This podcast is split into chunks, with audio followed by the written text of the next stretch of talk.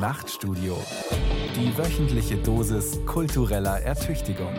Ein Podcast von Bayern 2.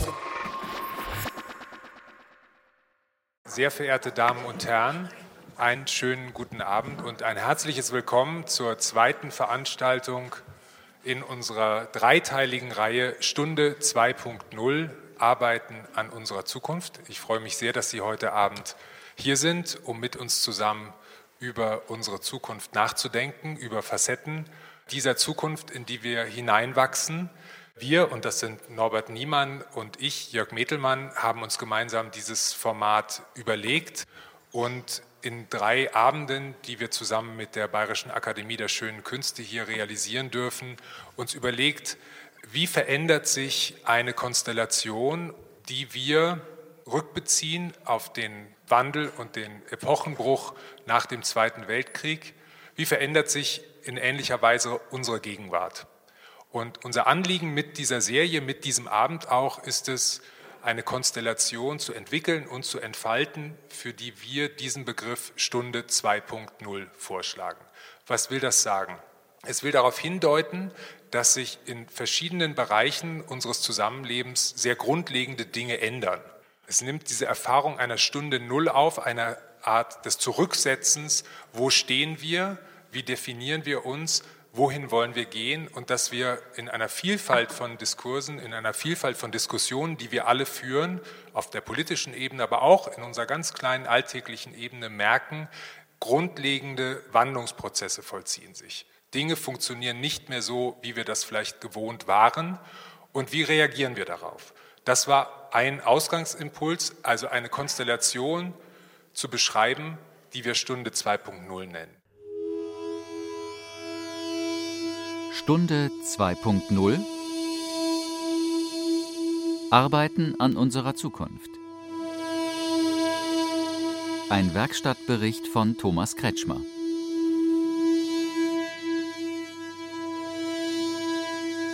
Nur selten sind Epochenbrüche oder Wendepunkte in der Geschichte so eindeutig zu benennen wie etwa der 9. November 1989 mit dem Fall der Mauer oder der Beginn der Stunde Null mit der bedingungslosen Kapitulation der deutschen Wehrmacht am 8. Mai 1945. Viel häufiger vollziehen sie sich über eine längere Zeit. Genau in diesem Sinne betrachten Jörg Metelmann und Norbert Niemann die zurückliegenden Jahre. Jörg Metelmann ist Kulturwissenschaftler. Er lehrt und forscht an der Universität St. Gallen im Osten der Schweiz. Zusammen mit dem Schriftsteller Norbert Niemann, der am Chiemsee zu Hause ist, hat er eine Veranstaltung zu diesem Thema auf den Weg gebracht. Denn es scheinen sich grundlegende Dinge zu ändern. Klimaerwärmung, Insektensterben, das Mittelmeer als tödliche Grenze, wachsende soziale Ungleichheit, Digitalisierung, all das sind Stichworte, mit denen sich dieser Wandel beschreiben ließe. Jörg Metelmann und Norbert Niemann aber diagnostizieren mehr als einen Wandel. Aus ihrer Sicht leben wir mitten in einem Epochenbruch. Einem Epochenbruch, der von vielen Menschen als Krise erlebt wird. Weil sie zum einen Sicherheit und Wohlstand verlieren oder das zumindest befürchten und weil zur selben Zeit die Mittel und Werkzeuge, um diesen Wandel in den Griff zu bekommen, seltsam stumpf und unwirksam erscheinen. Egal, ob es um die Mittel der politischen Entscheidungsfindung geht, Stichwort Krise der Demokratie in Europa, oder um die Mittel der Meinungsfindung, Stichwort Strukturwandel der Öffentlichkeit durch die Digitalisierung. Und so luden Norbert Niemann und Jörg Metelmann die interessierte Öffentlichkeit an drei Tagen im Mai und Juni 2019 in die Bayerische Akademie der Schönen Künste in der Münchner Residenz. Das Besondere an dieser Veranstaltung, es waren nicht nur abendliche Podiumsdiskussionen mit Expertinnen und Experten auf der Bühne, vor der Diskussion stand jeweils ein Workshop. Für alle mit den Gästen des Abends. Jörg Mittelmann skizziert die Ziele dieses Versuchs wir würden gerne versuchen, in anderen Formaten zu arbeiten. Und anders heißt jetzt nicht, so wie ein Maßmensch es tut, sondern im Aufnehmen und aber auch Neugestalten von einem Austausch, wie wir ihn heute Abend haben, eine klassische Podiumsdiskussion, aber das zu flankieren mit einem Nachmittagsworkshop, zu dem wir auch schon unsere vier Gäste gewinnen konnten und gemeinsam mit dem interessierten Publikum, wer immer kommt, ab 16 Uhr am Nachmittag zusammenzuarbeiten und im intensiven Austausch diese Frage zu stellen, wie beschreiben wir diese Konstellation Stunde 2.0. Intensiv war dieser Austausch tatsächlich. Und er fand an einem außergewöhnlichen Ort statt.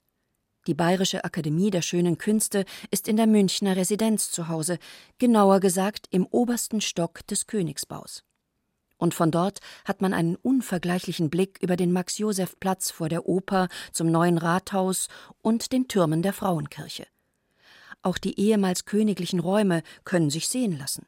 Hohe Fenster, bespannte Wände und eine Deckenhöhe von geschätzt vier Metern lassen viel Raum für Gedanken und Diskussionen.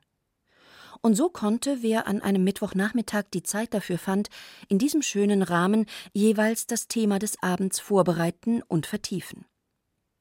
Beim ersten Termin am 15. Mai 2019 ging es um die Frage, was und wer zählt wirklich. Norbert Niemann und Jörg Mittelmann stellten an diesem Tag Werte und Kapital in den Mittelpunkt der Diskussion. Im Workshop am Nachmittag wurden Fragen und Thesen entwickelt, die die anschließende Diskussion am Abend bereicherten und erweiterten.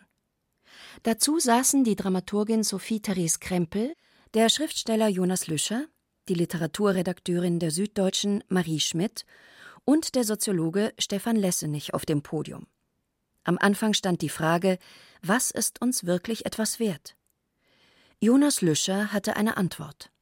Es ist tatsächlich eine wahnsinnig große Frage und es ist in gewisser Weise eine unzeitgemäße Frage, weil sie natürlich in einer Gesellschaft, die so auf Individualisierung beharrt, wie wir das heute tun, eigentlich von sich gewiesen werden muss, weil man sagen würde, jeder muss selber herausfinden, was eigentlich für ihn zählt.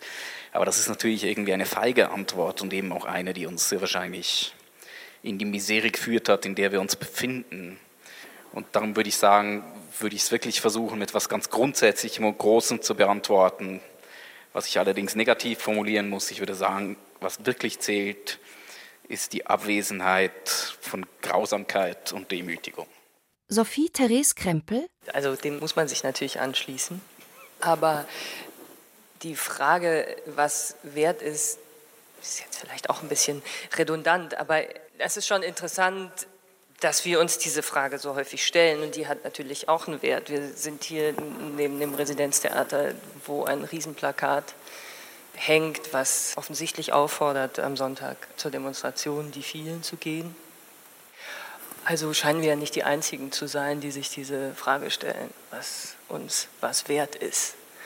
Offensichtlich ist uns die Gesellschaft viel wert und die Gesellschaft in einer Form, wie wir sie offensichtlich gerade verlustig zu gehen fühlen. Ich sage mit Bedacht fühlen, weil es ja offensichtlich noch nicht richtig klar ist, was uns da verlustig geht. Es gibt viele Analysen und Erläuterungsversuche, aber offensichtlich geht uns eine Stabilität verlustig an einer heterogenen Gesellschaft, die uns viel wert ist und auch viel wert sein sollte.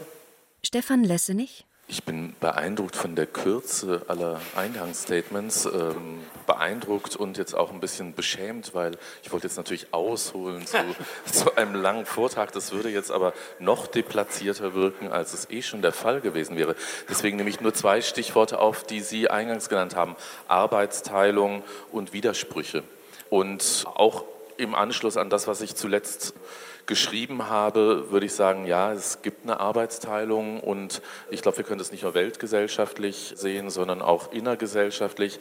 Diese Arbeitsteilung kann man auch auf einen Punkt bringen, den ein lateinamerikanischer Journalist und Schriftsteller auch mal so formuliert hat. Die einen spezialisieren sich im Gewinnen und die anderen spezialisieren sich im Verlieren.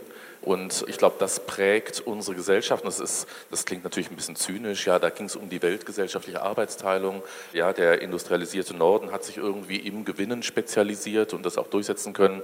Und der globale Süden ist dann auf der Verliererseite gelandet. Ich glaube, das kann man auch innergesellschaftlich sehen, dass wir eine Arbeitsteilung haben, wo sich die einen ziemlich erfolgreich aufs Gewinnen spezialisieren, die anderen dann sehen müssen, dass sie mit dem Verlieren irgendwie zurande kommen.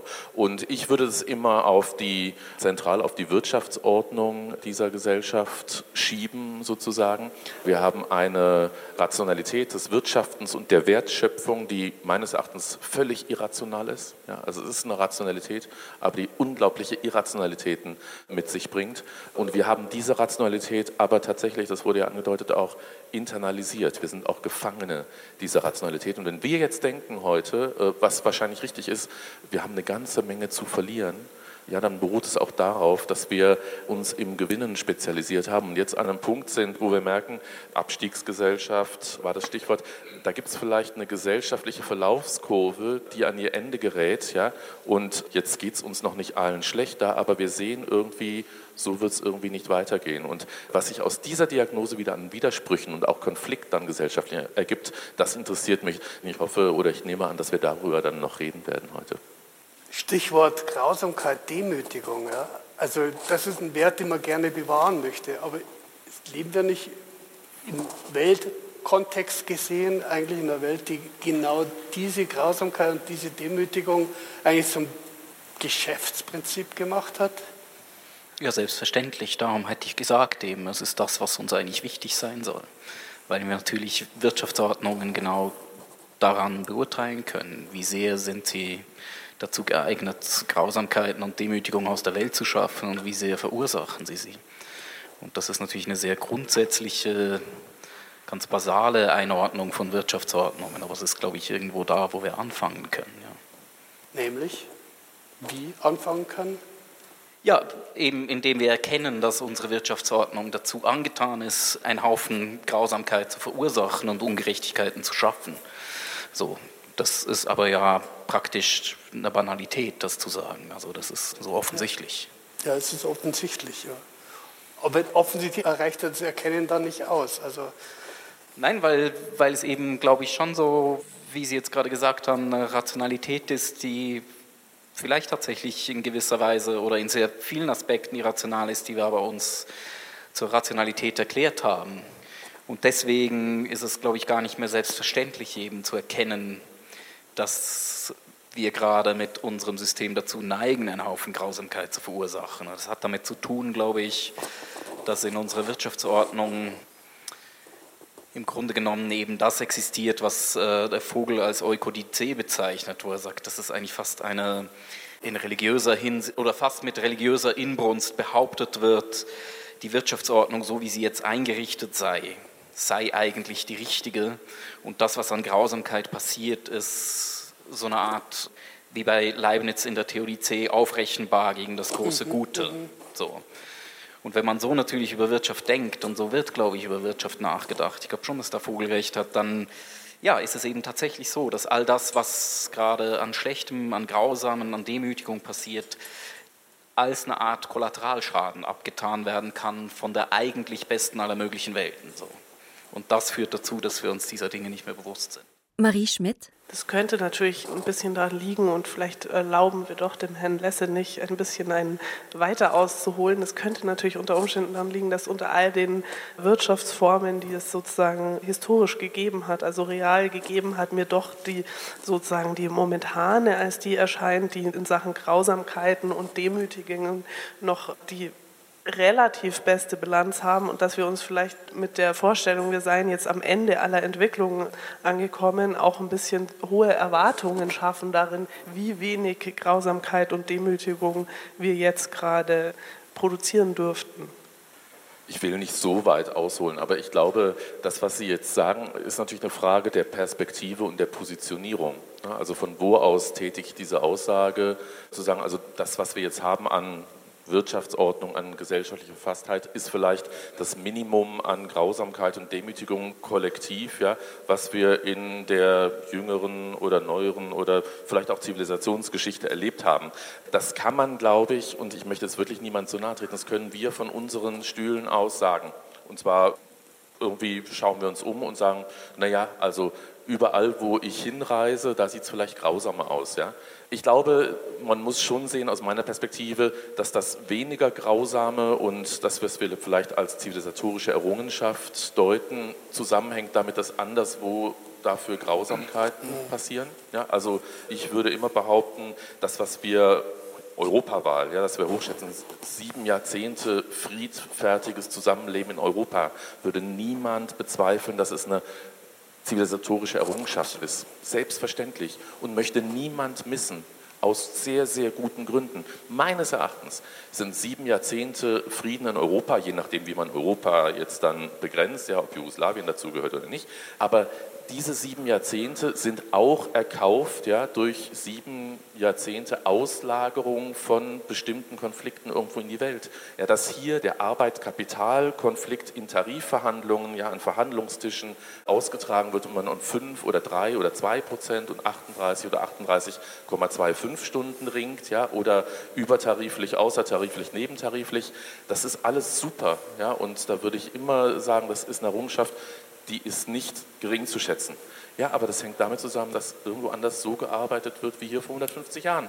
Ja, und Grausamkeiten und Demütigungen an der Tagesordnung sind, die wir uns einfach nicht mehr vorstellen können und nicht vorstellen wollen und von denen wir denken, na, die sind passé, aber die sind weltgesellschaftlich nicht passé. Und was mich berührt und tatsächlich bewegt, zunehmend bewegt, ist genau dieser Zusammenhang und dann würde ich sagen, jetzt kann man es entweder analytisch sagen, der doppelte Maßstab, mit dem von unserer Position ausgemessen wird, oder man kann es böse sagen, die Doppelmoral. Ja, die Doppelmoral, man kann es auch pathologisieren, die Schizophrenie, in der hier gelebt wird, weil wir sagen, wir können natürlich sagen, beste aller Welten. Ja, sagt mir mal, was besser sein sollte. Ja, und dann kommt natürlich der Staatssozialismus und der Gulag und was auch immer. Aber wenn wir jetzt wirklich historisch schauen und jetzt auch querschnittlich heute, dann sehen wir, es gibt sehr, sehr viele unterschiedliche Verfasstheiten weltweit und unsere Verfasstheit beruht darauf, dass anderswo gestorben wird.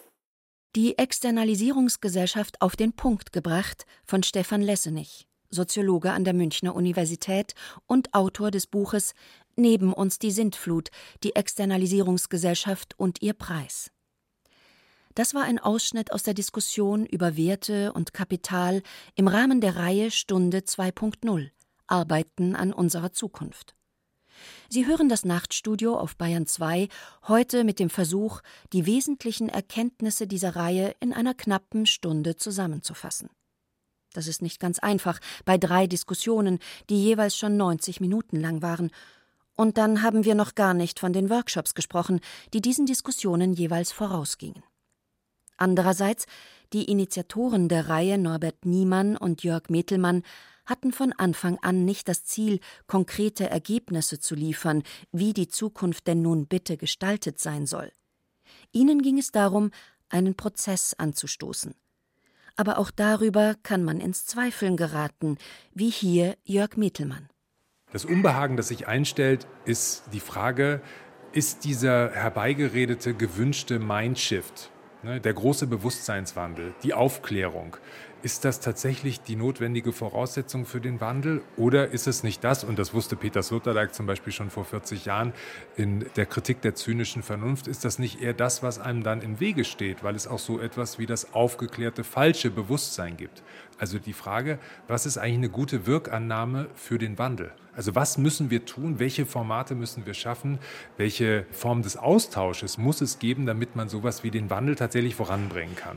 Und es liegt natürlich nahe, ich glaube, wir sind schon als Format super gut aufgestellt mit einem eher partizipativen Workshop-Format, mit einem eher auf das Expertenwissen bezogenen Austausch am Abend. Aber gleichwohl zu merken, vielleicht ist die ganz dahinterliegende Annahme, nämlich wir ändern erst das Bewusstsein und dann bringen wir die PS auf die Straße, dass es manchmal dann so scheint, als würde man aus dem ganzen vielen Guten, was da vor einem liegt und was man alles denken kann, gar nicht so viel Gutes tatsächlich im Tun entstehen. Und das sind so die Zweifel, die werden wahrscheinlich auch nicht weggehen. Vielleicht war das Unbehagen auch darin begründet, dass der Diskussion des ersten Abends bei allem Elan die vom Ort her eigentlich nahegelegte Verbindung zu den schönen Künsten fehlte. Denn, und dieser Punkt kehrte an allen drei Tagen immer wieder zurück, die Analyse der Probleme unserer Tage stellt Soziologen und Dramaturginnen, Schriftstellerinnen und Kritiker kaum vor Schwierigkeiten. Im Gegenteil, die Probleme, ob Klimaerwärmung oder die Konflikte um die Verteilung des Wohlstands, sind ja allzu offensichtlich. Aber Antworten darauf zu finden, das fällt schwer. Egal ob in der Politik oder in der Kunst. Nicht zuletzt deshalb waren die Veranstalter Norbert Niemann und Jörg Metelmann so interessiert daran, neue Formen auszuprobieren. und luden dazu zu Workshops in der Akademie. Mal saß da ein gutes Dutzend Gäste zur Diskussion zusammen, mal wendete Jörg Metelmann die derzeit so beliebten Moderationstechniken aus Fortbildungsseminaren gegen sich selbst und sorgte damit für erhellende Momente. Und gleichzeitig war ein komisches Gefühl dabei, in einer ehrwürdigen Institution wie der Akademie zu diskutieren, während sich draußen die Jugendlichen digital zur nächsten Friday for Future Kundgebung verabredeten oder Riso der CDU mit einem einstündigen Video das Fürchten lehrte. Dann wurde deutlich, der Wandel ist eben auch ein Wandel der Kommunikations- und Aktionsformen. So gesehen hatten es die Diskutanten am zweiten Abend leichter, denn der stand unter dem Motto Natur und Technik, die Welt nach den Menschen. Von den Algorithmen ging es schnell zur künstlichen Intelligenz. Und von der war es nur noch ein kleiner Schritt zur Frage nach der Kreativität von Mensch und Maschine. Zu diesem Thema waren geladen der Filmemacher Konstantin Ferstl, die Wissenschaftsjournalistin Manuela Lenzen, die Schriftstellerin Dagmar Leupold und der Biologe und Philosoph Andreas Weber. Und zwischen all den anthropomorphen Maschinen und neuronalen Netzen schienen plötzlich Utopien auf, nachdem Manuela Lenzen einige grundsätzliche Dinge geklärt hatte. Es ist sowohl bei Intelligenz als auch bei Kreativität natürlich so, dass diese Begriffe auch für Menschen nicht klar definiert sind. Man kann mhm. ja auch bei Menschen nicht genau sagen, was ist Intelligenz und auch nicht genau, was ist Kreativität, geschweige denn, wie funktioniert Kreativität. Das wüssten ja viele gerne, weil die Idee natürlich ist, wenn wir wissen, wie es geht, dann können wir es auch hervorrufen und irgendwie das Unternehmen profitabler machen, weil die Mitarbeiter kreativer werden. Wenn natürlich der Mensch etwas hervorbringt, der schöpft ja auch nicht aus dem Nichts, sondern ja eben hat seine Erfahrungen, hat seine Lebensgeschichte, hat seinen Körper, hat seine Kenntnis seines Arbeitsbereiches, der Kunstgeschichte, was auch immer, und kommt dann mit irgendeinem Produkt, von dem man sagt, das ist kreativ. Wenn jetzt eine Maschine etwas entwickelt, vor dem man dann auch stehen würde, jetzt mal rein hypothetisch, eine Maschine malt ein Bild und die Betrachter stehen davor und sagen, boah, das haut mich um, das betrifft, das trifft mich oder so. Also wenn es ein menschlicher Maler gemalt hätte, würde man es als kreativ bezeichnen. Würde man es dann bei der Maschine immer noch sagen, es ist nicht kreativ. Zurzeit ist es oft so, so ein bisschen wie bei den Aldi-Weinen. Ne? Wenn man das Etikett sieht, dann wissen alle, dass es die billigen Weine sind. Und wenn man das Etikett nicht sieht, dann vertun sich auch die Spezialisten. Und bei Kunstwerken scheint es auch oft so zu sein, dass Menschen, die wissen, dass ein Musikstück oder ein Gemälde aus dem Computer kommt, dann sowas sagen wie, das ist flach, es hat keine mhm. Tiefe, es ist kalt, es ist gefühllos. Und wenn sie es nicht wissen, können sie es oft nicht unterscheiden. Also das ist auch so ein Punkt, wo ich sagen würde, da kriegt die künstliche Intelligenz philosophisch einen ganz interessanten Dreh, weil sie uns zwingt, nochmal genauer über unsere Begriffe nachzudenken. Ja. Wollen wir, dass der Herstellungsprozess entscheidet für die Frage, ob das kreativ ist oder nicht? Müssen wir das verstanden haben? Ist Kreativität oder auch Intelligenz vielleicht nur irgendwas, was wir noch nicht verstanden haben? Und sobald wir es verstanden haben, sagen wir, das ist ja bloß ein Mechanismus. Es gibt ja auch schon seit den 60er Jahren dieses Bonmot, künstliche Intelligenz ist, was man noch nicht verstanden hat. Wenn es funktioniert, kriegt es einen anständigen Namen. Dagmar Leupold. In dem Sinne, wie Sie es, Frau Lenzen, beschrieben haben, Kreativität sozusagen als ein letztlich opaker Prozess, an dessen Ende in dem Fall jetzt irgendwie eine, eine Art Kunstwerk, ein Gemälde steht, ist sicherlich sagen, ein Begriff, den ich nicht anwenden würde auf Entstehungsprozesse oder Generierungsprozesse, die ich meine, die tatsächlich immer was damit zu tun haben. Erstens mit einer geschichtlichen Dimension, also einem Gewordensein, was Prozesshaften. Und dann würde ich aber auch mal grundsätzlich anmerken, ähm, diese Maschinen, die ein, zum Beispiel Gemälde generieren, sind ja auch trainiert oder programmiert ja, von Menschen. Also mhm. deswegen hätte ich schon mal ganz große Probleme, das sozusagen vollkommen wegzulassen ich benutze selber auch in meiner Lehrtätigkeit in Tübingen eigentlich das Wort kreativ gar nicht und schon gar nicht Creative Writing. Äh, das hat zum Teil damit zu tun, dass kreativ, wie wir alle wissen, äh, missbraucht wird, auch natürlich ähm, als was, was man sozusagen, um die eigene Selbstausbeutung zu maximieren, möglichst sein sollte. Und deswegen verwende ich lieber das Wort statt kreativ generativ, weil es immer für mich eine soziale Polung voraussetzt. Also man ist generativ, indem man Fremdes und Eigenes, sonst geht es ja gar nicht, ja, sonst wäre es irgendwas Parthenogenetisches, woraus mhm. nichts kommt. Ja. Insofern ist so ein, so ein Gemälde für mich tatsächlich so eine Art Jungfrauenzeugung. Ja. Die trägt keine Spuren, die ist von nichts kontaminiert, also außer sozusagen dem Programmierer oder dem Trainer. Und das ist für mich eben ein ganz, ganz wichtiger Aspekt. Ja. Um den dritten Begriff mit ins Spiel zu bringen, die Lebendigkeit, da ist jetzt eine ganz schöne äh, Brücke, die Generativität. Wir haben im Workshop mit Andreas Weber sehr viel darüber gesprochen. Es ging um Beschreibungen von, wie stellen wir uns eigentlich so etwas wie einen neuen utopischen Humanismus vor, weil in der Diskussion in den Workshop-Formaten wurde es immer klarer, dass unsere Flogenheiten im Hinblick auf unser Selbstbild unter Druck geraten.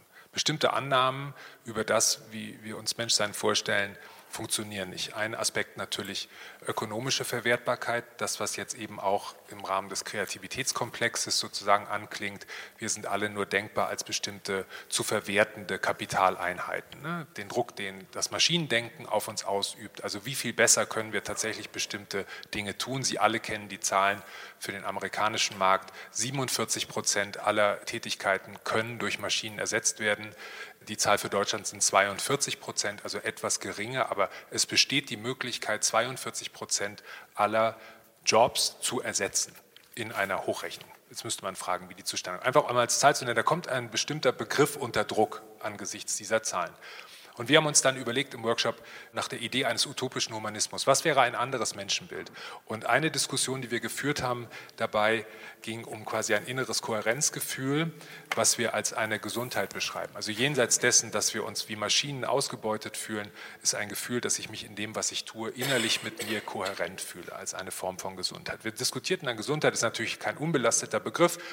Und Andreas Weber, das wäre jetzt den Ball, den ich ins Feld spielen möchte, Sie haben dann den Begriff der Fruchtbarkeit dafür genannt, als den, wo Sie im Moment stark dran rumdenken. Und das fand ich jetzt eine interessante mhm. äh, Nähe zum Begriff der Generativität. Und mich würde sozusagen Ihre Perspektive sowohl auf diesen Begriff als auch auf diese Konstellation interessieren, wie wir sie jetzt gerade skizziert haben.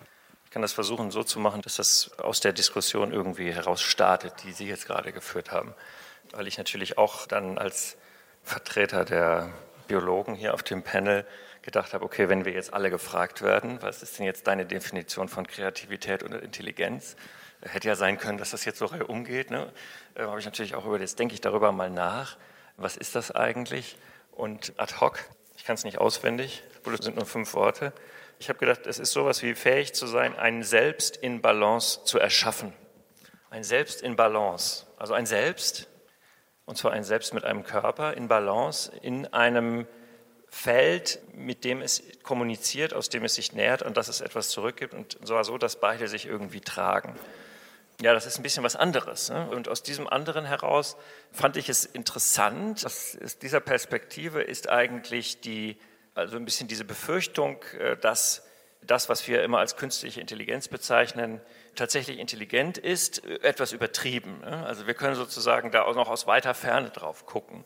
Und das glaube ich aus meiner biologischen Perspektive eigentlich auch, ne? weil wir nämlich immer vergessen, dass Intelligenz etwas mit Körper haben zu tun hat. Und zwar nicht nur mit Körper haben im Sinne einer Maschine, sondern mit Körper vielleicht sogar eher Körper sein, der äh, seine eigenen Regeln der Vermischung und der Hervorbringung und der Erzeugung mit sich bringt, die wir teilweise ja gar nicht kennen. Insofern glaube ich, ich kann mir sogar vorstellen, ich habe jetzt kurz mir das angehört und gedacht, ich habe auch diesen instinktiven Drang, äh, sofort eigentlich Erzeugnisse von Informationssystemen, die einem körperlichen Selbst und dessen Erzeugnissen ähneln, sozusagen als durchschaubar wegzuerklären. Das ist sozusagen, ja, das ist, sieht man doch sofort und so ist doch klar. Aber möglicherweise geht es nicht. Also möglicherweise ist der springende Punkt ganz woanders. Also ich könnte auch von einem kleinen Cyborg-Insekt, ja, kann ich mir vorstellen, das gut programmiert ist, äh, genarrt werden. Ja, eine Cyborg-Schabe. Mhm. So. Also ich falle drauf rein. Ja, vielleicht will ich sie mir, vielleicht ein Cyborg, was auch immer, Salamander, den möchte ich mir vielleicht sogar halten, ja, unter Umständen. Das endet aber alles an einem bestimmten Punkt. Ja, und das ist der Punkt, der auch zur Sprache kam. Mein Insekt, das hört dann spätestens dann auf, wenn der Strom ausfällt oder die Batterie alle ist oder ein Programmfehler oder die Crew geht nach Hause, oder hat Feierabend und äh, es darf nicht länger gearbeitet werden. Dann ist das alles zu Ende. Ja? Oder wir müssen CO2 einsparen und so weiter. Das heißt nicht, dass ich mich nicht überraschen lasse. Ne? Also vielleicht kommt auch noch irgendwie was, aber aus meiner Perspektive glaube ich, dass es unserer Technik sehr wohl möglich ist, Lebensprozesse zu imitieren, aber es sind keine Lebensprozesse und das kommt an einem bestimmten Punkt raus. Was nicht heißt, dass Lebensprozesse zu imitieren nicht bedeuten kann, wirkliche Lebensprozesse zu schädigen. Das heißt das nicht. Ja. Und ich sehe ehrlich gesagt eher an dieser Seite die Gefahr, ne, dass mit dem Simulieren von Lebensprozessen äh, schlicht und einfach Geld verdient wird. Mhm. Und dieses Geld wird benutzt, um, wie immer in dieser Maschine, um sozusagen mehr Leben äh, abzusaugen und einzuspeisen. Äh, das sehe ich als die Gefahr. Das ist das, was ich als Gefahr beobachte. Es wird zu einer megakapitalistischen Maschine und aus der heraus kommen die Probleme. Du hast ja gesagt, das Stichwort der Fruchtbarkeit, das hatte ich vorhin gesagt. Letztlich ist es sozusagen eine Ad-Hoc-Idee im Sinne eines größeren Ad-Hoc. Ne? Das Hoc ist größer, weil das sozusagen gerade meine Frage ist, wie lässt sich eigentlich das in der Welt sein von um ihr eigenes Schicksal besorgten Körpern, also Lebewesen, verstehen und lässt sich das vielleicht verstehen als ein in der Tiefe liegendes Bedürfnis, fruchtbar zu sein, und zwar fruchtbar als ein Individuum in etwas, was gleichzeitig ein Raum der Fruchtbarkeit ist. So ist sozusagen meine Hypothese. Und das geht nur, wenn man ähm, in der Lage ist, sich zu vermischen, also wenn man einen Körper hat, der verfällt und gleichzeitig sich wieder aufbaut. Und wenn man eben dieses körperliche Selbst ist. Also man könnte auch sagen, dass das, was wir als künstliche Intelligenz beschreiben, ist genuin unfruchtbar, aus sich selbst heraus völlig unfruchtbar, wenn wir nicht als Menschen irgendwie diese sekundären Fruchtbarkeitskeime säen meine kleine Ad-Hoc-Definition vorhin, ne, das Selbst in Balance, das ist natürlich auch eine soziale Definition. Damit ist eben nicht bloß ich als Körper gemeint, sondern ich als Selbst und ich bin ein soziales Selbst. Und dieses Soziale, das umgreift unsere humane Sozialität, die normalerweise immer mit Gesellschaft bezeichnet wird, aber es ist gleichzeitig auch mich in der Gesellschaft äh, der anderen Körper und das umgreift eben die Insekten, von denen ich vorhin gesprochen habe, ne, oder die äh, Mauersegler oder wen auch immer oder meinen Pudel oder den anderen Menschen, auch in seiner Leiblichkeit. Also Sie haben das deswegen gefragt, weil wir auf eine bestimmte Art und Weise angefangen haben zu sprechen. Und es ist so, dass in diesen ganzen ähm, Forschungen zur künstlichen Intelligenz eben diese Dimension vollkommen gefehlt hat von Anfang an. Ja, und zwar sowohl in ihrer bloß human-gesellschaftlichen Form, aber vor allen Dingen eben aber auch in ihrer Form der Verbindung der Körper unter und miteinander. Das ist einfach nie drin gewesen. Und deswegen ist mein Verdacht heute, nachdem wir so miteinander reden, dass das eigentliche Drama unserer sozusagen der Maschinen, mit denen wir operieren, darin besteht, dass in ihrer Entstehung all diese Dimensionen so vergessen wurden, dass sie auch nicht mehr reinzubauen sind. Und das ereilt uns nicht dadurch, dass diese Maschinen jetzt anfangen, uns zu würgen, ja, oder so wie in so schlechten utopischen Filmen, sondern das passiert dadurch, dass genau das, was du gesagt hast, dass ich als Künstler nicht mehr arbeiten kann, weil es einen bestimmten maschinellen Ausleseprozess gibt. Ja? Also wir sind sozusagen verpflichtet worden, ein Bild der Maschine abzugeben, die man mal erfunden hat, um unsere Intelligenz zu erklären. Und das geht uns an den Kragen. Ja? Also wir haben sozusagen eine Maschinendefinition des Sozialen, sowohl im Bereich der menschlichen Beziehung als im Bereich unserer Körperlichkeit irgendwie erschaffen. Und mit der quälen wir uns ab. Das ist sozusagen die, die ist ausbeutbar und die, in der hat man keine Stimme mehr. Und das ist eine ganz andere Pointe als das, was wir normalerweise mutmaßen, ne, in, sozusagen in unserer Science-Fiction-Panik. Und ja. die hat uns aber schon am Wickel vor allen Dingen, ne, da sitzen wir schon drin. Das ist natürlich die narrative, die geschichtliche Dimension. Wir sind auch gefangen in den Bildern die wir uns über das Entstehen mhm. von etwas gesellschaftlich Neuen machen. Und dann haben wir diesen ganzen Ballast, den Sie eingangs zitierten, und am Ende zahlt das ein auf das Konto sozusagen der Fiktionalität dessen, was wir an Sozialem, das Soziale ist ja nicht nur das Brot, das ich esse, sondern auch die Geschichten, die ich höre, das sind ja alles auch etwas, was uns nähert in einem ganz anschaulichen Sinne. Also diese Ebene Gefangensein in einer Geschichte, die wir vielleicht nicht gut zu Ende erzählen können, aber das nur in Klammern, bitte natürlich müssen wir uns jetzt überlegen, wo wollen wir diese Dinge haben? Wofür sind die Roboter gut? Vielleicht, da sitzen viele Leute, die wollen einfach mal gucken, wie weit sie kommen. Und das kann man auch als Forscher ja auch verstehen. Das ist ja auch toll, das mal auszuprobieren.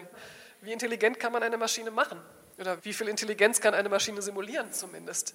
Und wenn man das als Gesellschaft nicht will, müssten wir als Gesellschaft da Utopien dagegen stellen, die dann eben sagen, wir möchten, dass alle nur noch 20 Stunden die Woche arbeiten müssen, damit endlich mal wieder Zeit ist, sich um die Kinder zu kümmern, sich um die Alten zu kümmern, sich um Umweltschutz zu kümmern, sich um die Pflege des Gemeinwesens zu kümmern. Wenn man jetzt so eine Utopie entwerfen wollte, könnte man sich ja sowas vorstellen. Man arbeitet 20 Stunden die Woche und jeder sucht sich einen Bereich aus, wo er vielleicht noch zwei Stunden am Tag tätig sein möchte, in irgendeinem Sinne für das Gemeinwesen. Der eine möchte vielleicht sich um alte Leute kümmern, der andere möchte sich im Umweltschutz engagieren. Es wäre ganz schlecht, wenn die Entwicklung dahin gehen würde, es gibt einige hochbezahlte Spezialisten und ganz viele, die rausfallen und mit ihrem Grundeinkommen zu Hause sitzen und nicht mehr gebraucht werden. Natürlich ist es irgendwie ein Fortschritt, dass Frauen jetzt auch mehr arbeiten können und nicht mehr abhängig sind im Scheidungsfall dann von dem Geld der Männer und dergleichen. Trotzdem will es mir irgendwie nicht einleuchten, dass es ein großer Fortschritt ist, wenn neben Kindererziehung jetzt noch ein Acht-Stunden-Tag oder ein Zehn-Stunden-Tag abzuleisten ist. Also der Fortschritt besteht nicht darin, die Frauen unter den gleichen Druck zu stellen, unter dem auch schon die Männer stehen, sondern der Fortschritt würde darin bestehen, zu sagen, alle arbeiten weniger und alle haben dann gleichmäßig Zeit, sich um das alles zu kümmern, das ganze Soziale, was jetzt eben ständig hinten runterfällt. Die Wissenschaftsjournalistin Manuela Lenzen mit ihrer Idee, wie Digitalisierung und künstliche Intelligenz allen Menschen zugutekommen könnten womit es ihr gelang, die üblichen Wege der Diskussion über künstliche Intelligenz zu verlassen und das Publikum auf neuen Wegen durch dieses Wissensgebiet zu führen. Arbeiten an unserer Zukunft, das war das Programm der Veranstaltungsreihe von Norbert Niemann und Jörg Mietelmann, auf die wir heute im Nachtstudio zurückblicken. Nach dem naturwissenschaftlichen Themenkreis der künstlichen Intelligenz und Digitalisierung ging es beim dritten und letzten Termin wieder mitten hinein in die Gesellschaft, zumindest dem offiziellen Programm nach. Denn Workshop und Diskussion am 5. Juni standen unter der Überschrift Menschen und Grenzen, Quo Vadis, Western World. Im Workshop am Nachmittag zeigte sich, wie aussichtsreich es sein kann, wenn man Fiktion und Realität nicht als Gegensatz sieht, sondern die Fiktionen in der Realität sucht, wie eben auch Realität in der Fiktion verortet sein kann. Die Literaturwissenschaftlerin Ines Kappert, der Schriftsteller und Rechtsanwalt Georg M. Oswald, die Essayistin und Lyrikerin Monika Rink und der Schriftsteller Senturan Varataraja suchten also nach Fiktionen in unserer Realität. Einmal, ich hatte meinen ersten Roman im Ausland auch viel geschrieben und ich habe eine Weile in New York gelebt und ich kann mich daran erinnern, dass ich da in einem Café in Williamsburg war. Ich war dort mit zwei Freundinnen, die eine geboren in Izmir, die andere in Hanoi und äh, ich habe zu einer gesagt, auf Deutsch kannst du mir einen Espresso bestellen, ich gehe kurz rauch, rauchen. Und dann drehte sich eine junge Frau um blonde Haare, weiße Haut und äh, vielleicht zehn Jahre jünger als ich und sagte dann etwas, und was ich sage, ist sicherlich alltäglicher Rassismus, aber ich finde, der Satz hat eine poetische Ebene. Und sie sagte nämlich, voller Erstaunen, vielleicht auch mit einer Spur Entsetzen, ich habe jede Sprache erwartet, nur nicht Deutsch. Und was ich damit meine ist, dass jede Sprache mit einem Körper wie diesem zufälligen Körper assoziierbar ist, nur nicht das Deutsche. Und dann kommen wir eben auf die Frage, welche Erzählung hat ein Land? Welche Erzählung haben wir von uns? Und wir kennen das ja aus der Philosophie, die Superiorität des Deutschen, ja, bei Heidegger zum Beispiel, dass das Deutsche in gerader Linie zum Griechischen steht, in einer Art ja auch bei Hegel, wenn er von der Superiorität des lateinischen Alphabets vor dem Chinesischen zum Beispiel spricht und so weiter und so fort. Und ich denke, weil Monika, du hast ja von den Erzählungen gesprochen, Fiktionen und vielleicht ist das das Klischee von jemandem, der manchmal schreibt, dass ich irgendwie glaube, dass alles eine Erzählung ist. Und ich denke da oft immer an die Psychoanalyse, das merkwürdige Vertrauen von Freud in die Sprache und das merkwürdige Vertrauen nicht nur in die Sprache, sondern dass Freud geglaubt hat, vollkommen davon überzeugt, man könnte sagen, es ist der Pathos der Psychoanalyse, dass wir durch das Sprechen, durch die Sprache so etwas finden wir eine Erzählung, die wir für unser Leben halten können. Und Freud hat ja tatsächlich auch die Psychoanalyse an literarischen Kriterien ausgebildet. Es gibt einen berühmten Aufsatz, der heißt Die Neurose als Familienroman. Er spricht von den Träumen seiner Klienten als Erzählungen. Man kann die Traumdeutung als ein poetologisches Werk lesen, wie es ja auch getan wurde. Und ich denke insofern, dass alles, was wir sind, ist eine, eine Ansammlung von Erzählungen. Wenn ich ich sage, dann ist es im Grunde genommen wie eine Anthologie oder man könnte in der Musik von einer Compilation sprechen. Es sind Binnenerzählungen, die sich überschneiden, die sich widersprechen, die nah beieinander liegen, die sich ergänzen, die weit voneinander entfernt sind. Aber auf der anderen Seite heißt es ja nur, wenn ich von Fiktion und Erzählung spreche, nicht, dass sie sozusagen wirkungslos bleiben, weil wir die Fiktion ja immer gegenüber einer sogenannten Realität etablieren. Wir sprechen ja bis heute merkwürdigerweise von dem Internet, der Virtual Reality und dann gibt es diese andere Realität, ja, wo ich denke, unser ganzes Leben wird durch das Internet strukturiert. Und ich denke immer an 2004, als die Bundesregierung zum ersten Mal anerkannt hat, dass dieses Land ein Einwanderungsland ist, ja, entgegen jeder Realität könnte man sagen. Ja? Also weil die Bundesregierung eben jahrzehntelang seit dem Anwerbeabkommen mit der Türkei und so weiter und so fort die Fiktion aufrechterhalten hat. dass dieses Land kein Einwanderungsland ist. Und dann können wir sozusagen über die sogenannten realen Folgen sprechen. Wie viele Leben wurden verunmöglicht? Wie viele Leben wurden erschwert, weil die politischen Maßnahmen nicht ergriffen worden sind, weil diese Art der Verdrängung so stark war, weil diese Fiktion so stark war? Monika Rink. Ganz wichtig ist hier auch die Deutung, sozusagen Kraft einer Deutung, zu der ich in der Lage bin, Ja zu sagen. Und dass es da eben auch um Interpretation geht, ist, wie ich meine, ein sehr wichtiger Punkt, denn ich kann sozusagen von einer Fiktion ausgehen, meine Deutung, meine Interpretation dieser Fiktion ist dann allerdings wahrscheinlich eher Non-Fiction. Und das finde ich eben auch interessant für andere Formen des Schreibens, die sozusagen vielleicht realitätsgenerierend sind, aber nicht mimetisch wie das poetische Schreiben. Und dass ich da eigentlich gar nicht mehr unbedingt sagen kann, ist das Fiction oder Non-Fiction. Also von dem lyrischen Ich als sozusagen einem Popanz haben wir uns vielleicht verabschiedet, aber nicht von der integralen Kraft der Pronomen. Also dann ist das Ich sozusagen ein grammatischer Akteur, den ich nutzen kann, um etwas sozusagen auszudrücken mit einer gewissen Direktheit. Und das Gedicht ordnet ja seine Pronomen blitzartig. Sie blättern um und plötzlich haben sie ganz anderes Personal. Das stört sie aber nicht. Man blättert in einem Gedichtband nicht zurück, um zu schauen, sagen Sie mal, wer, wer ist denn das jetzt? Sondern das Gedicht setzt sozusagen sich neu in Kraft und man macht das mit. Und man fragt sich in den wenigsten Fällen auch nicht, ist es fiktiv oder ist es Non-Fiction. Und ich glaube, das liegt daran, dass in einem guten Gedicht eben auch verhandelt wird, wie funktioniert Sinngebung. Was bin ich in der Lage als sinnvoll anzuerkennen? Und wie funktioniert auch in der Gesellschaft Sinngebung als ein sprachlicher Prozess? Und das eben lässt sich, meine ich, teilweise an guten Gedichten ablesen, die sich dann gar nicht mehr die Frage stellen müssen, sind sie fiktional, sind sie fiktiv oder sind sie non-fiction oder ist es eigentlich eine sehr sachliche, realistische Sache. Und eben das kommt, glaube ich, wirklich Kraft der Deutung.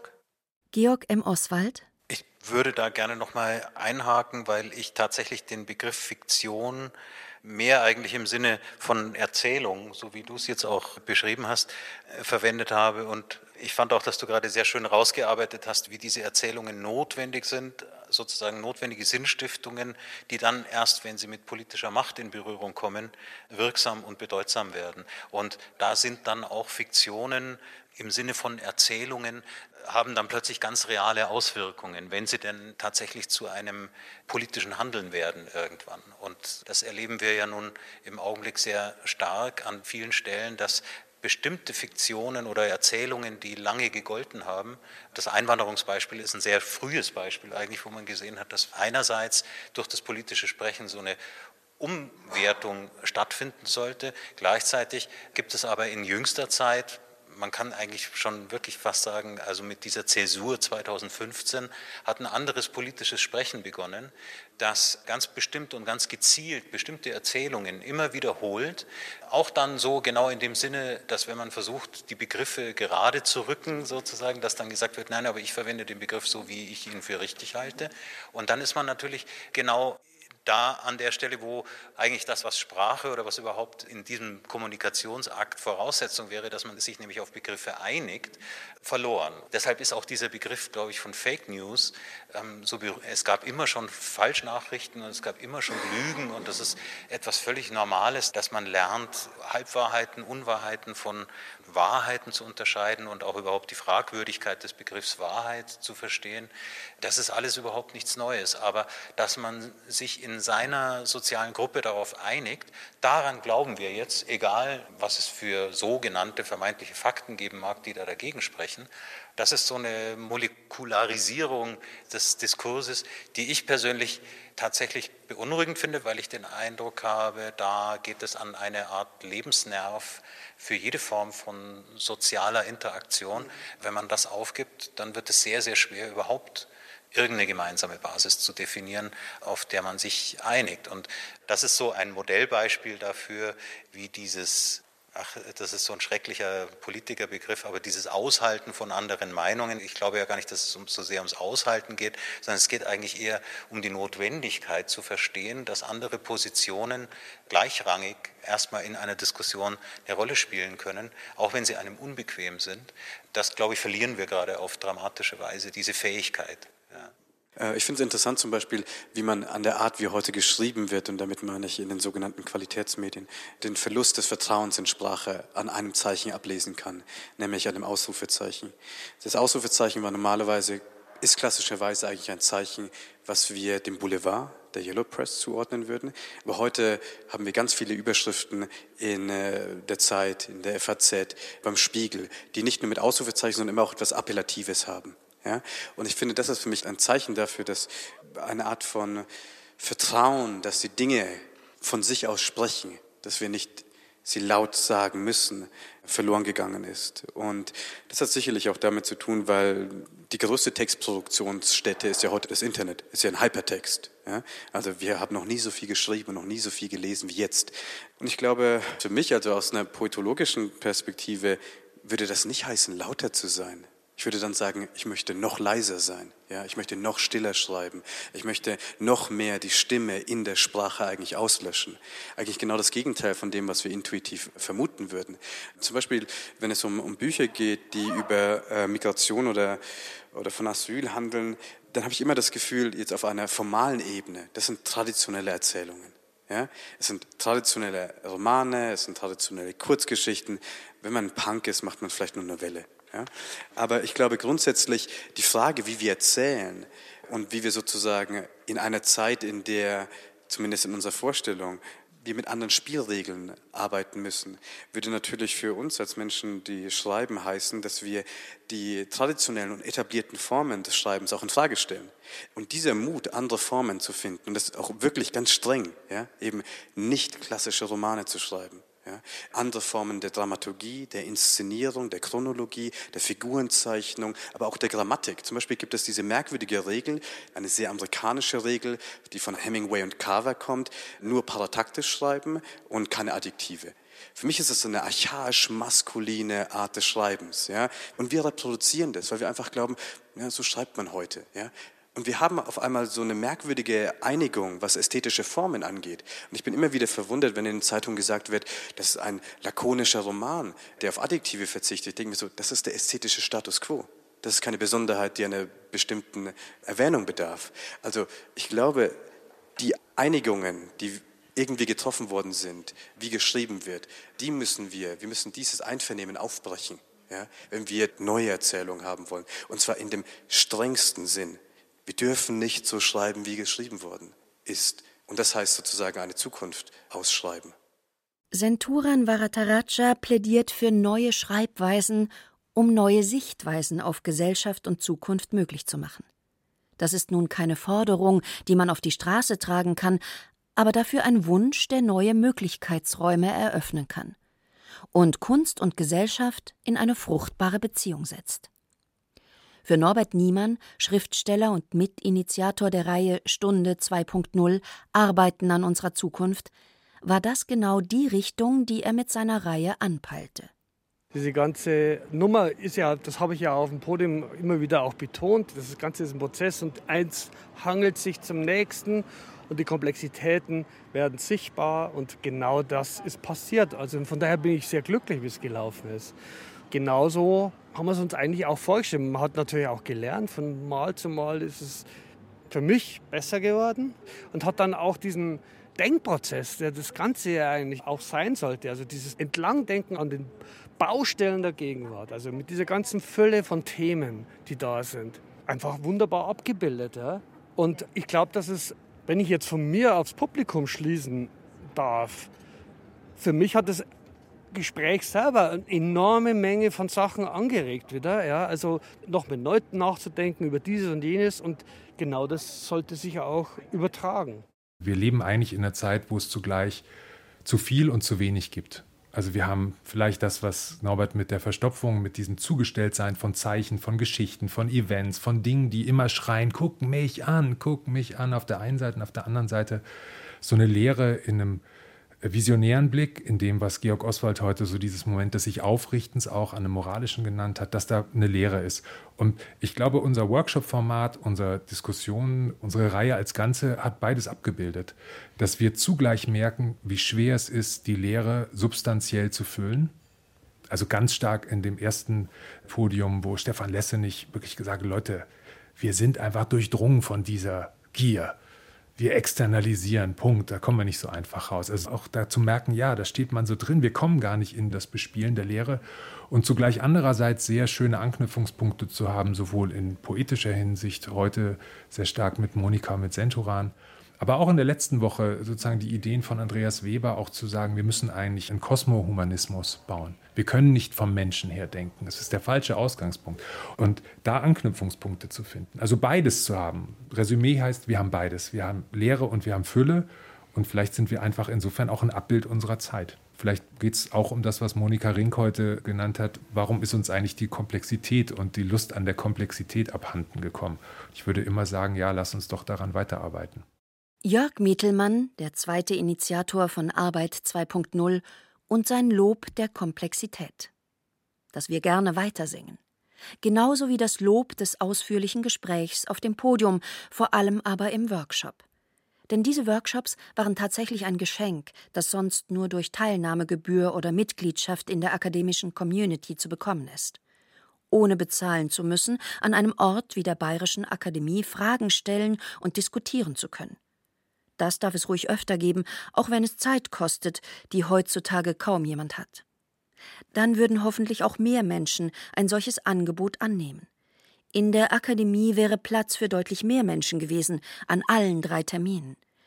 Gleichzeitig gilt es aber, auch das hat sich deutlich gezeigt, nicht aus den Augen zu verlieren, was draußen passiert.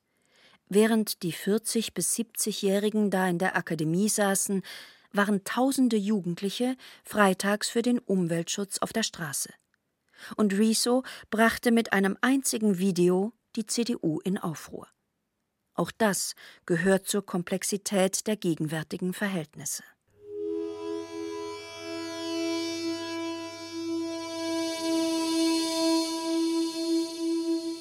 Stunde 2.0 Arbeiten an unserer Zukunft. Ein Werkstattbericht von Thomas Kretschmer.